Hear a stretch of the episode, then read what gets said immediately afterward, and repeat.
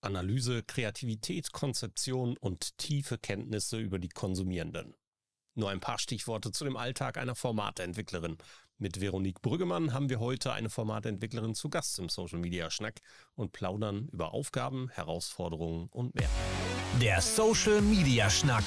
Lockere Plaudereien, Interviews, Debatten, Meinungen, News und mehr.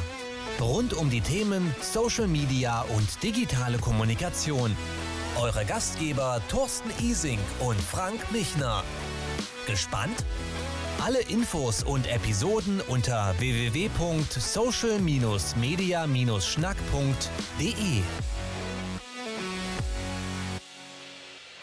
Frank, in unserem heutigen Podcast sprechen wir mit Veronique. Veronique Brüggemann, gelernte Journalistin, Volontariat absolviert beim SWR und Social Media Redakteurin in der Vergangenheit für diverse Spiegelkanäle in den sozialen Medien.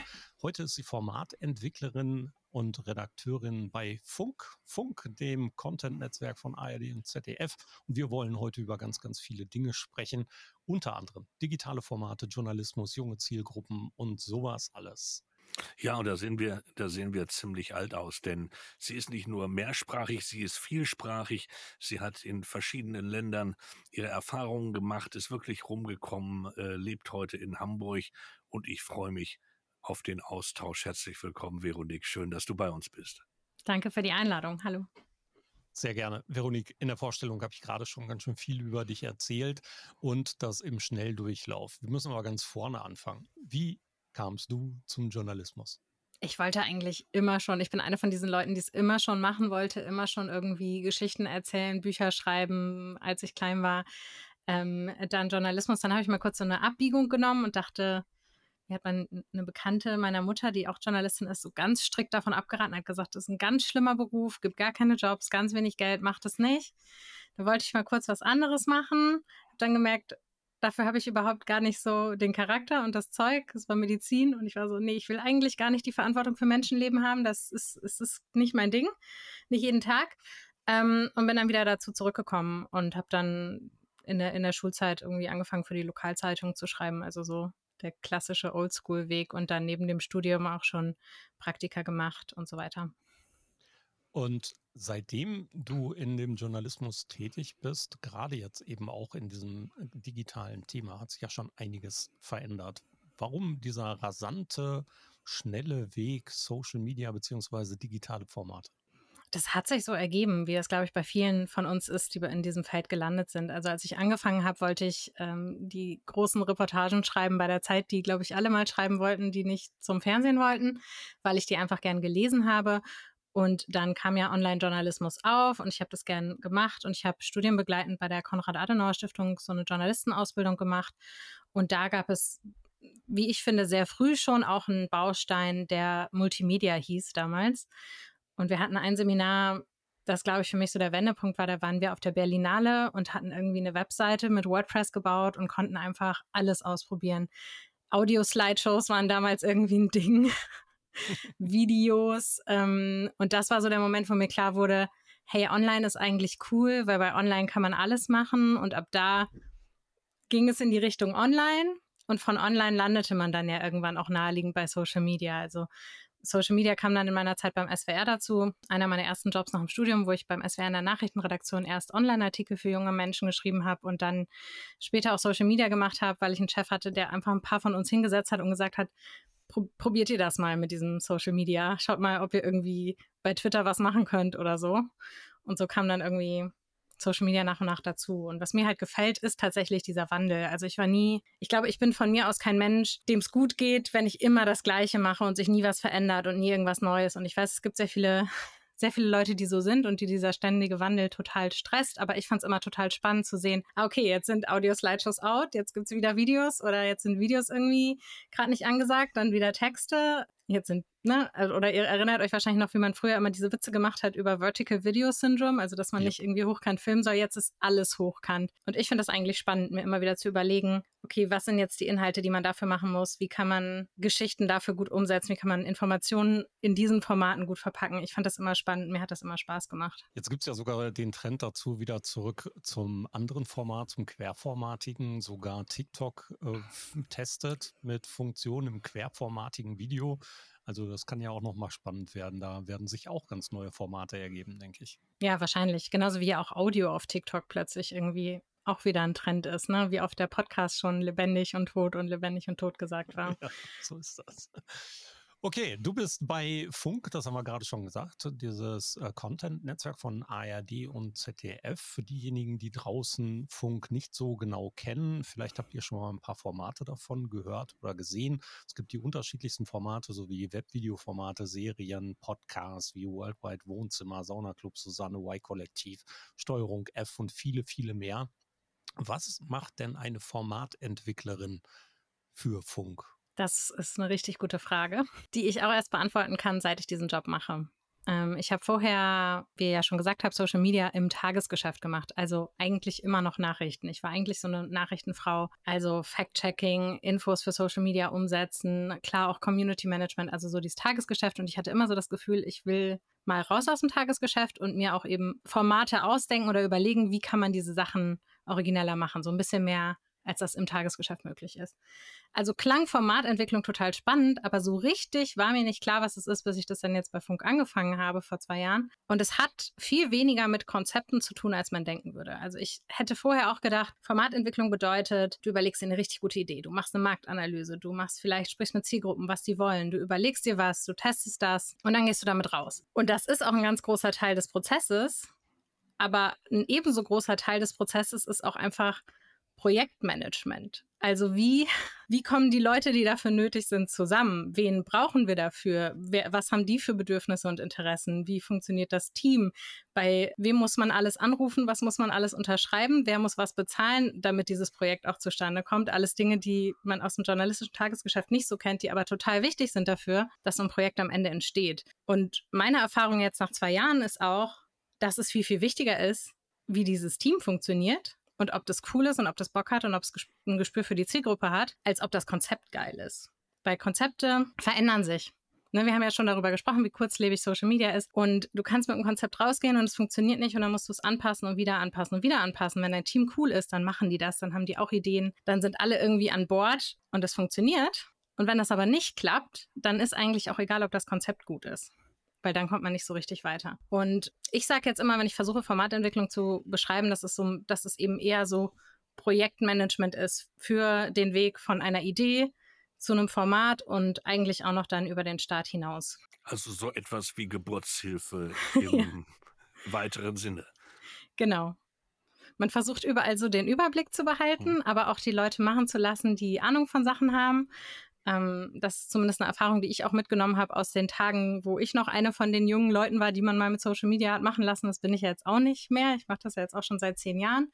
Dass man eben auch Leute machen lassen muss. Also ich hätte früher auch gedacht, Formatentwicklung oder die Rolle Formatentwickler ist vielmehr auch Qualitätskontrolle auf eine Art.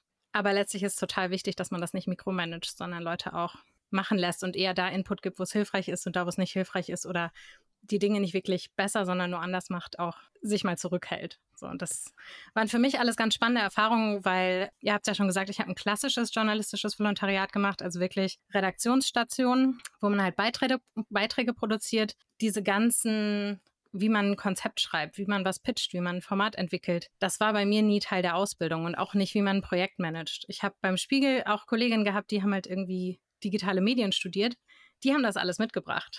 Für die war das wahrscheinlich nicht so ein Sprung ins kalte Wasser. Aber für mich war das jetzt echt auch nochmal eine Möglichkeit, was Neues zu lernen und wo ich mich aber auch ein bisschen aufschlauen musste, um herauszufinden, Klar. wie geht das alles überhaupt. Wo fängt denn deine Arbeit an? Ist das wirklich so was wie auf dem weißen Blatt Papier? Überlegst du dir die Ideen? Holt ihr euch die Ideen für neue Formate?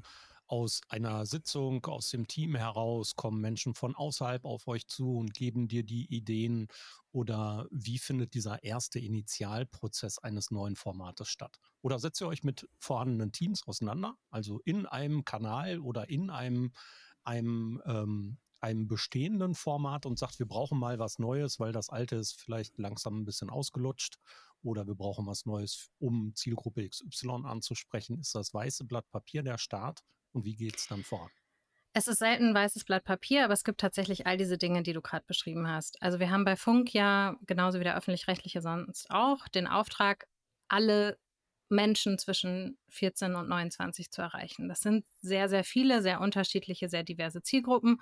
Und wir haben jetzt auch das Problem oder den Luxus, dass es uns schon sechs Jahre gibt und einige Formate natürlich jetzt eher am älteren Ende beziehungsweise auch schon darüber hinaus gewachsen sind, weil ja die Zielgruppe mit dem Format mitwächst und wir dann auch neue Formate brauchen. Und äh, aus dem Grund gibt es bei uns wirklich eine sehr, wie ich finde, gute und zahlenbasierte Portfolioanalyse, ähm, wo unsere Geschäftsführer und unsere Heads of Content sich wirklich anschauen, welche Zielgruppen bedienen wir schon und wo haben wir Lücken. Und das ist so ein bisschen das Übergeordnete über alledem.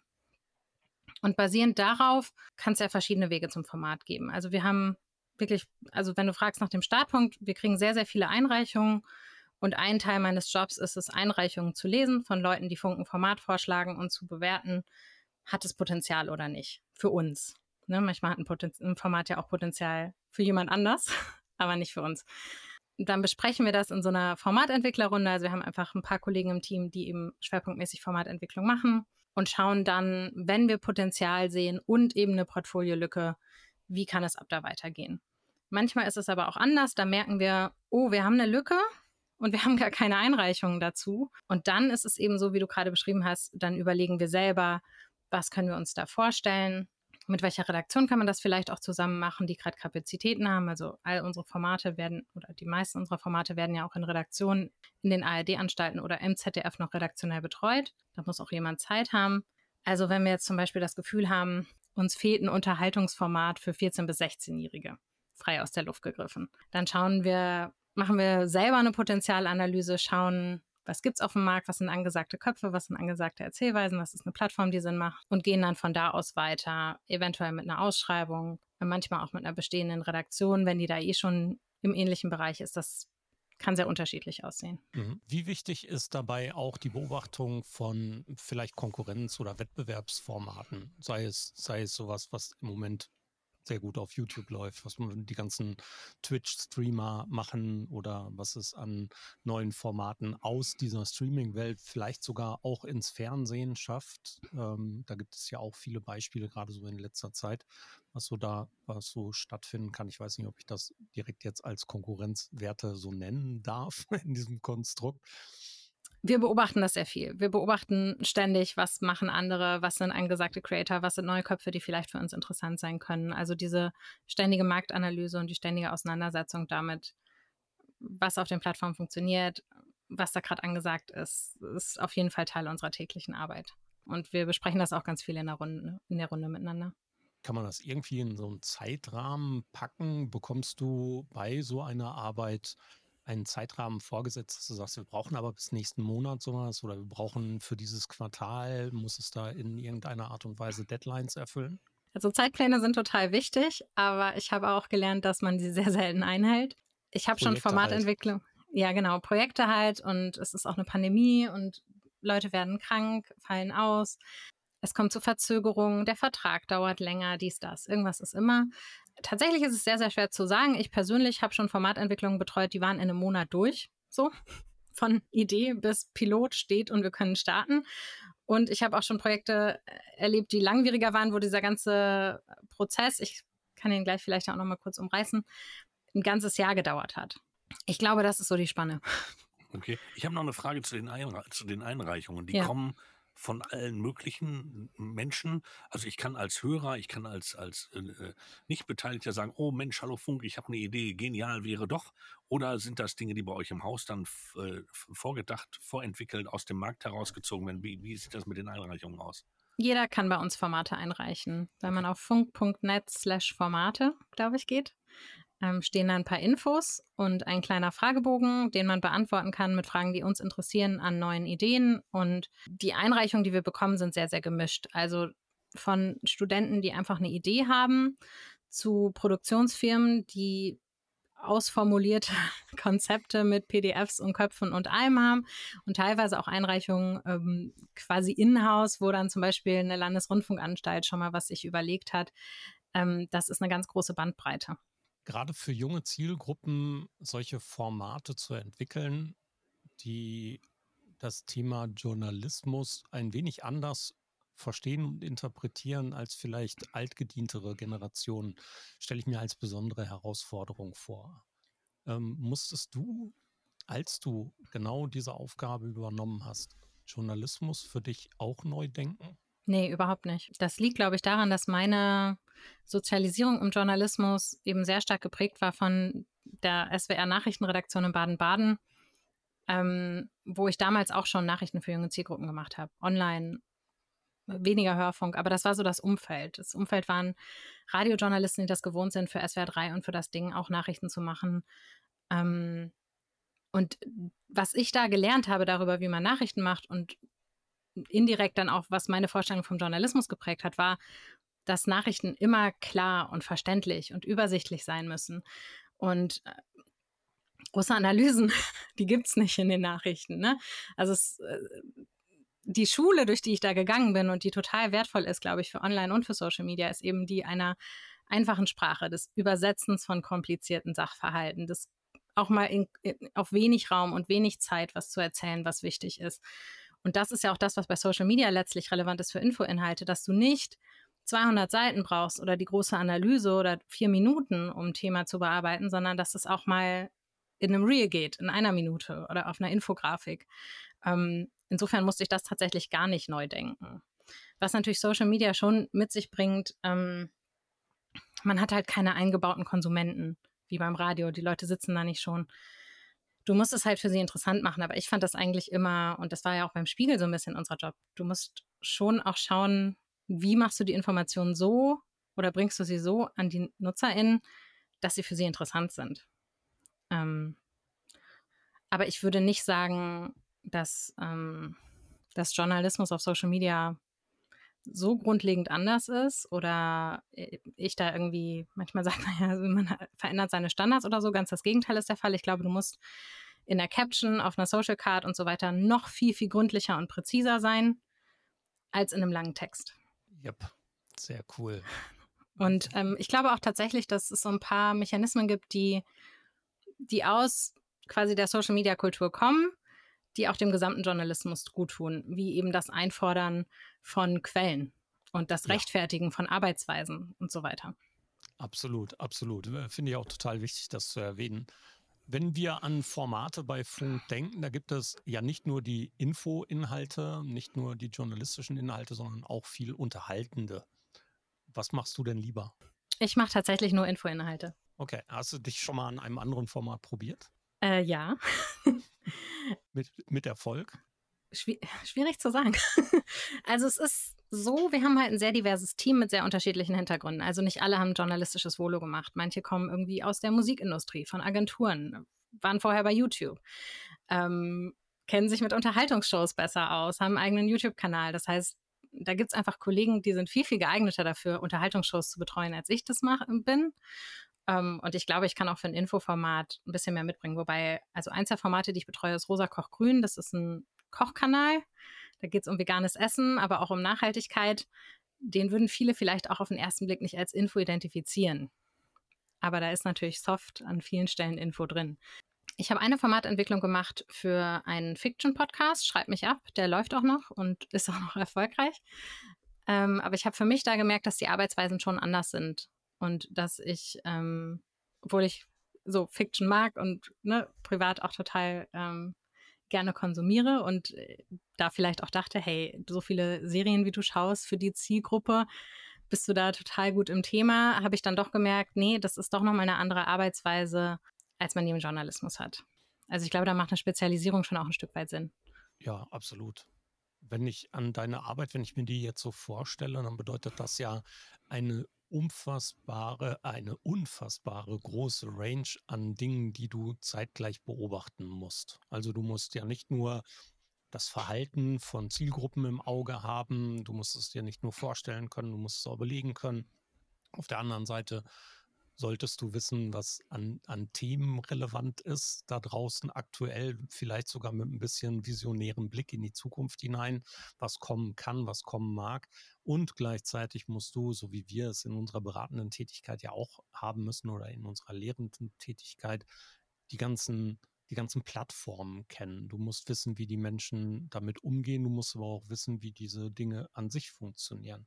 Ist das schwer für dich, up-to-date zu bleiben? Oder ist es ein, eine zusätzliche Herausforderung für dich? Äh, empfindest du das als Belastung, dir zusätzlich vielleicht Dinge anzuschauen, von denen du keine Lust oder auf die du keine Lust hast, von denen du aber weißt, dass sie relevant für deinen Job sind? Ich glaube, was mir sehr geholfen hat, ist nochmal die, äh, die Erfahrung aus den Nachrichten vorher, weil man da ja auch immer alles im Blick behalten muss.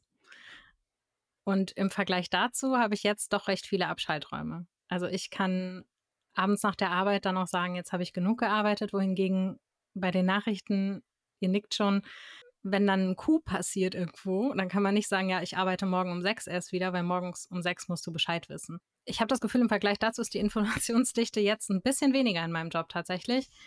Das hat aber auch damit zu tun, dass wir eben auch so eine Aufteilung im Team haben. Also ich weiß zum Beispiel, Twitch muss ich mir nicht angucken, das machen andere Leute. Klar, würde ich jetzt eine Formatentwicklung für Twitch bekommen, was aber unwahrscheinlich ist, eben weil wir diese Aufteilung haben, müsste ich mich da einarbeiten. Also TikTok war für mich schon auch was, wo ich mich zum Beispiel sehr stark einarbeiten musste. Ich habe es ja gerade schon gesagt, also ich bin jetzt 35. Ich bin weder in der Funk-Kernzielgruppe noch bin ich in der Hauptnutzerinnengruppe von TikTok. Da musste ich mich schon einarbeiten, um auch Formate betreuen zu können oder Entwicklungen, die auf dieser Plattform stattfinden. Ich finde es immer noch spannend und interessant. Ich weiß aber auch, dass man das nicht für alle Plattformen kann. Also ich glaube, so dieser Begriff irgendwie Social Media Redakteurin, wie es den ga gab und wie ich den auch lange hatte, den kann man gar nicht so richtig aufrechterhalten, wenn man damit meint, dass jemand alle Plattformen kennt.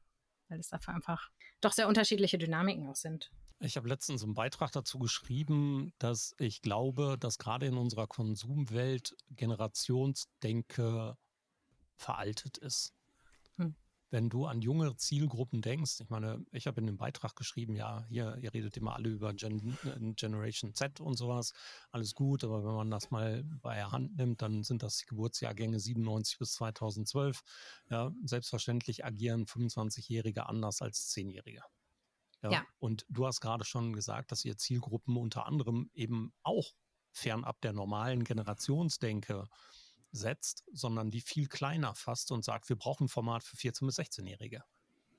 Ja. ja. also es macht keinen Sinn, ein Format zu entwickeln für 14- bis 25-Jährige. Wie du schon sagst, da sind zehn Jahre dazwischen. Das sind komplett unterschiedliche Lebenswelten. Ähm, ich bin jetzt Teil einer Generation, über die sehr viel geschrieben wurde als Millennial. Ich hatte damals schon das Gefühl, vieles davon ist halt auch Blödsinn ähm, oder es sind Verallgemeinerungen. Andererseits, andere Sachen sind auch zutreffend. Natürlich kann man pauschal sagen, wir sind mehr mit Internet aufgewachsen als die Generation vor uns und Gen Z ist noch mal mehr damit aufgewachsen. Okay, so in dem Rahmen geht es schon oder wenn man Bedeutung von Plattformen bemisst. Aber wenn du ein Format entwickelst, reicht es auf jeden Fall nicht zu sagen, ich mache ein Format für Gen Z. Das ja. reicht auf gar keinen Fall. Oder Gen Alpha. Wir reden jetzt schon mehr über Alpha, weil Gen Z wird ja auch schon älter. Wir sind jetzt schon quasi gefühlt ganz alt. Wir was auch. albern ist. Jetzt, hast du, jetzt hast du uns gerade natürlich richtig einen mitgegeben. Hier das tut mir leid. Ich, in dem Moment habe ich es auch gedacht. Aber es ist so aus, wisst ihr, Nein, das ist gut. Ich bin bei Funk. Ich höre jeden Tag, dass ich zu alt bin quasi. Ähm, weil, so. weil unser Auftrag endet einfach bei 29. Und was ja schon so ist, ne? Ich glaube, gerade als Millennium muss man es akzeptieren. Wir waren immer die Jungen und jetzt sind wir es halt nicht mehr. Also tatsächlich vollkommen richtig. Also ist egal, in welcher Konsum- oder in welcher Marketing-Ecke wir schauen, ähm, da ist diese Generationsdenke zu vereinfacht und zu veraltet. Also natürlich viele Dinge, so wie du es gerade auch schon beschrieben hast, lassen sich natürlich in dieses Generationsdenkmodell noch rein, reinbringen. Aber genau in diesem Ding, wo wir uns gerade befinden, digitale Medien, ist es in vielen Fällen schlicht vollkommen überholt. Und gerade. Ich glaube auch, dass es jetzt bei den jüngeren Generationen noch unbedeutender wird eigentlich, weil ähm, wir und ihr sicherlich auch hatten noch so gemeinsame Erfahrungen, was Popkultur zum Beispiel betrifft. Und das ist jetzt schon viel stärker diversifiziert in den späteren Generationen. Also da wird es nicht mehr so sein, dass alle zu Hause irgendwie die Simpsons geguckt haben, weil nicht alle zu Hause pro sieben schauen, nicht alle einen Fernseher haben, weil jeder was anderes guckt auf Netflix. Also diese Ereignisse auch, die einen prägen. Natürlich gibt es ne, Dinge wie den 11. September oder den Ukraine-Krieg oder die Pandemie, die prägen natürlich eine ganze Generation. Aber diese kleineren Dinge, ist eine Fußball-Weltmeisterschaft wirklich für alle noch ein großes Ereignis, wenn nur ein Drittel der Leute sie schauen? Ich glaube nicht. Richtig, und das ist genau das. Wir haben also, wir haben immer versucht, in den letzten Jahrzehnten Komplexität zu reduzieren. Und dadurch haben wir auch sehr viel Kraft verloren. Wir müssen eigentlich dahin kommen, Komplexität zu akzeptieren und auch dahin zu gehen, in Zielgruppen zu begreifen, dass wir sehr viel genauer hinschauen müssen und dass wir sehr viel differenzierter sein müssen. Auf jeden Fall, ja. Wie ist das denn mit den jungen Zielgruppen in der möglichen Erreichbarkeit? Ja, also in junge Zielgruppen haben ja häufig bestimmte Dinge, die sie aus ihrer eigenen Blase, aus ihrer eigenen sozialökonomischen Blase mitnehmen. Ja, meine Freunde schauen das, dann wird das unter Umständen auch geschaut. Meine Freunde hören das, also höre ich das unter Umständen auch. Wie versuchen wir denn oder wie versucht ihr denn, besser gesagt, diese Zielgruppe nicht nur zu erreichen, sondern auch zu vergrößern, obwohl ihr wisst, dass es da draußen diese kleinen Bubbles gibt? Gibt es da besondere Strategien, die ihr immer wieder anwenden würdet oder gibt es Erfahrungswerte, die du erzählen darfst, die erfolgsversprechender sind als andere? Ich glaube, dass es generell halt total wichtig ist, seine Zielgruppe zu kennen. Und ich bin auch immer ein großer Verfechter von Community Management als Möglichkeit dessen und nicht nur als das lästige Aufräumen, was wir alle machen müssen, weil man dann eben auch die Leute kennenlernt, die den eigenen Inhalt konsumieren. Das sind aber nun erstmal nur die, die schon mal da sind. Wir arbeiten viel mit Zielgruppenbefragungen, mit Pilottestings. Wir haben auch mal eine Studie gemacht ähm, oder versuchen dann spezielle Formate auch für Zielgruppen zu entwickeln. Das ist eben diese Portfoliosteuerung, die wir noch nicht erreichen. Und ich glaube, das ist der Weg, den man eigentlich gehen muss. Es gibt ja auch viele, die mit Personas arbeiten ich persönlich bin da kein Fan von, weil mir die oft zu spezifisch und zu eindimensional sind. Und dann entwickelt man doch irgendwie auch noch an ihnen vorbei. ähm, ich glaube, es ist immer besser, einfach mit Leuten zu reden und ins Gespräch zu kommen und sie kennenzulernen oder zu schauen, was konsumieren die denn, was ist bei denen interessant und dann davon auszugehen. Ich glaube, was auch ein guter Weg sein kann, um eine Zielgruppe zu erreichen, die man noch nicht erreicht, ist zu sagen, wir suchen einen Creator, der in dem Bereich sehr erfolgreich ist und schauen, ob wir mit dem was machen können. Weil sehr oft kennen Creator ihre Zielgruppe und auch die Plattform viel, viel besser, als wir das vielleicht können, haben dann ein ganz anderes Gespür auch für die Sprache. Also zum Beispiel, das kann ich erzählen, bei Rosa Koch Grün. Rosa hatte die Idee für das Format. Rosa kommt zu uns. Der Tone of Voice des Formats ist, wie Rosa redet. Wir haben das ganze Format um sie herum entwickelt, weil sie einfach ein toller Mensch ist und gut funktioniert als Creator und ihre Community kennt. Und das war für mich ein ganz, ganz großer Schatz, weil dann braucht man weniger Konzept weil man sich einfach von dem leiten kann, was, was der Creator, die, die Creatorin ähm, schon mitbringt. Das äh, kann auf jeden Fall eine Möglichkeit sein. Also es ist natürlich trotzdem schwer mit, mit Zielgruppen, die man nicht erreicht. Es wird immer irgendwelche geben, die, die schwieriger zu erreichen sind als andere, denke ich. Selbstverständlich, ja. Was sind denn für euch Erfolgsparameter für ein nachhaltig gut laufendes Konzept?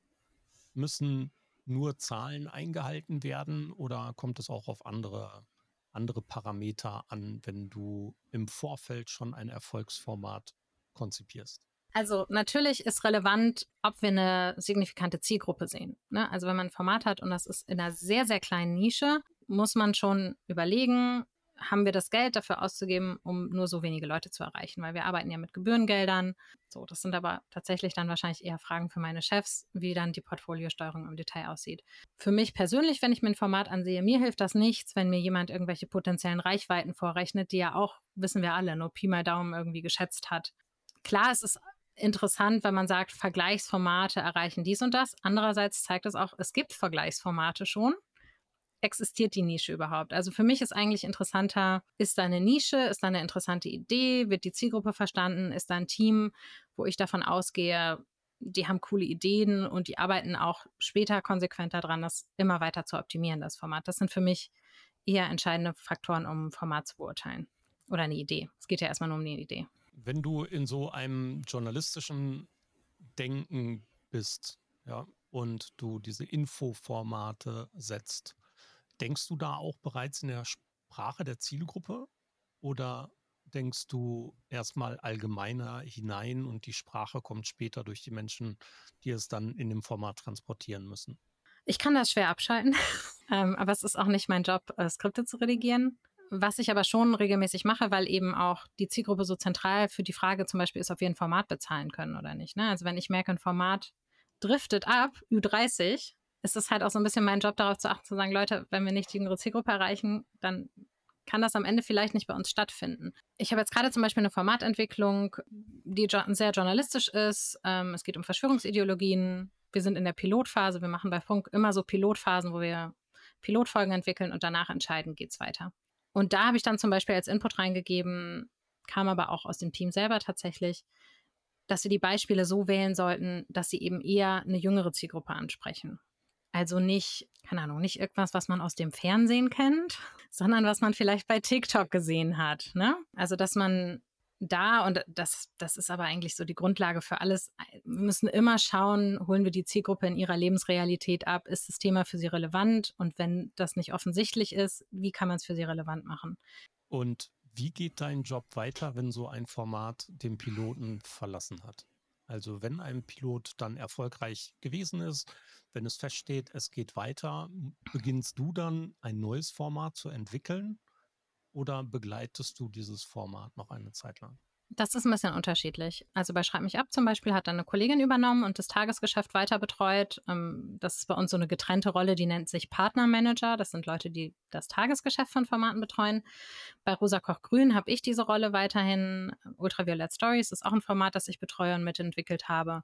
Da habe ich auch das weiter betreut. Jetzt haben wir auch eine kleine Weiterentwicklung gemacht, die ich auch dann mitbetreut habe das ist ganz unterschiedlich. Manchmal ist es auch einfach so, dass im Team Sachen, also keine Ahnung, jemand kommt, jemand geht, dann gibt man auch was ab. Bei mir ist es in der Regel oder bisher so gewesen, ich habe zwei, drei laufende Formate und irgendwie noch ein, zwei, drei, vier, je nachdem, wie die Workload gerade ist, Formatentwicklungen, die, die noch nicht öffentlich sind, die man noch nicht irgendwo sehen kann.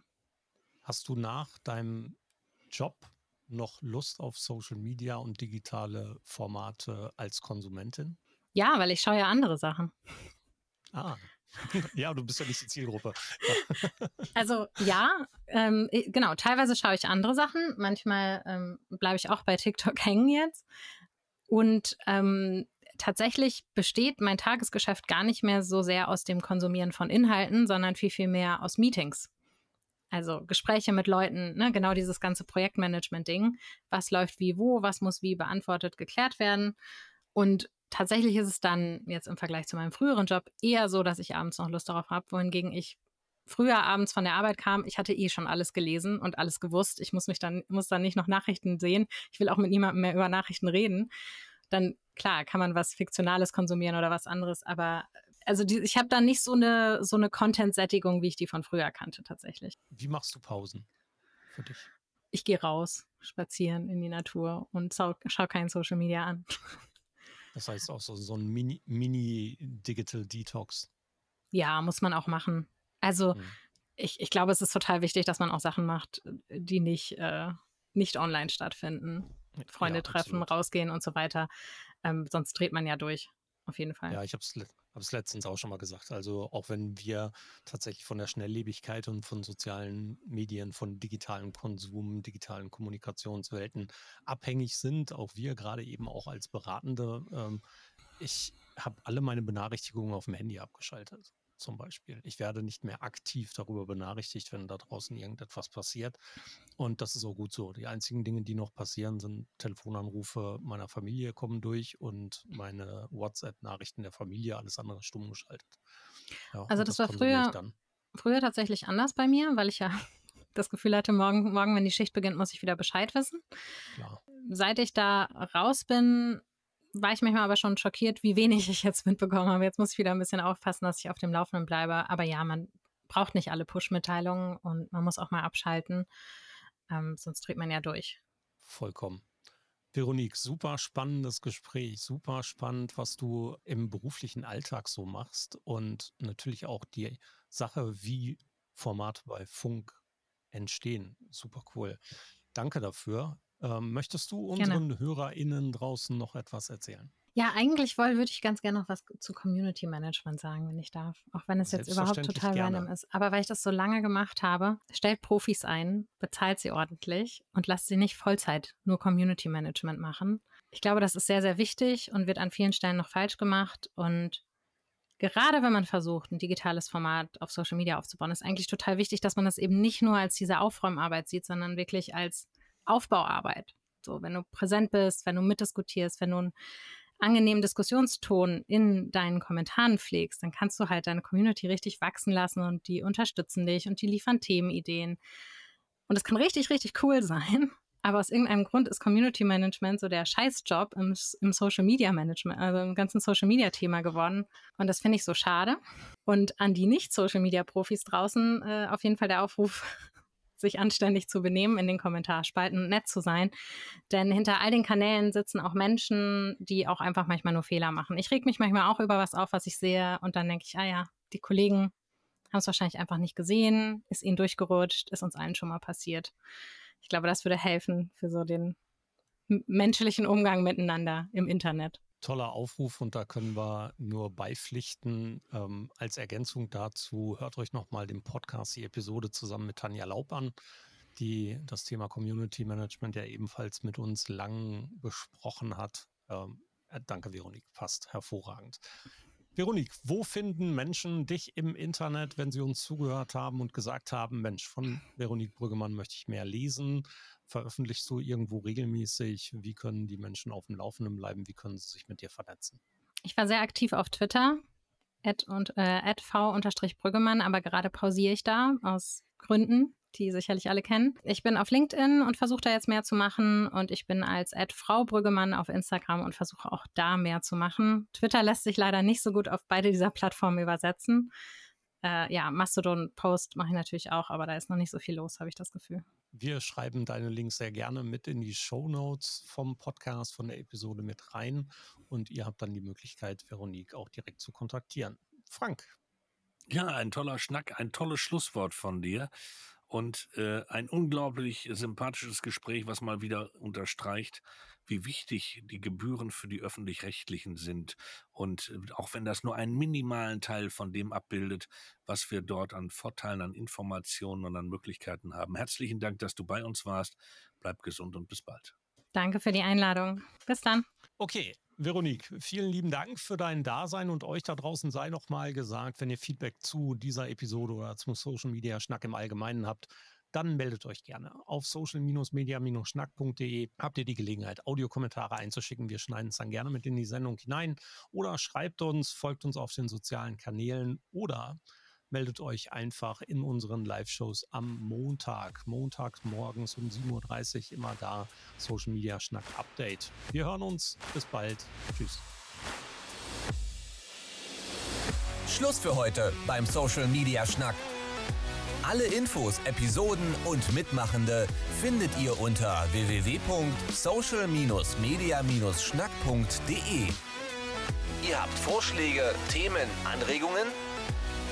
Meldet euch, schreibt, ruft an. Wir freuen uns.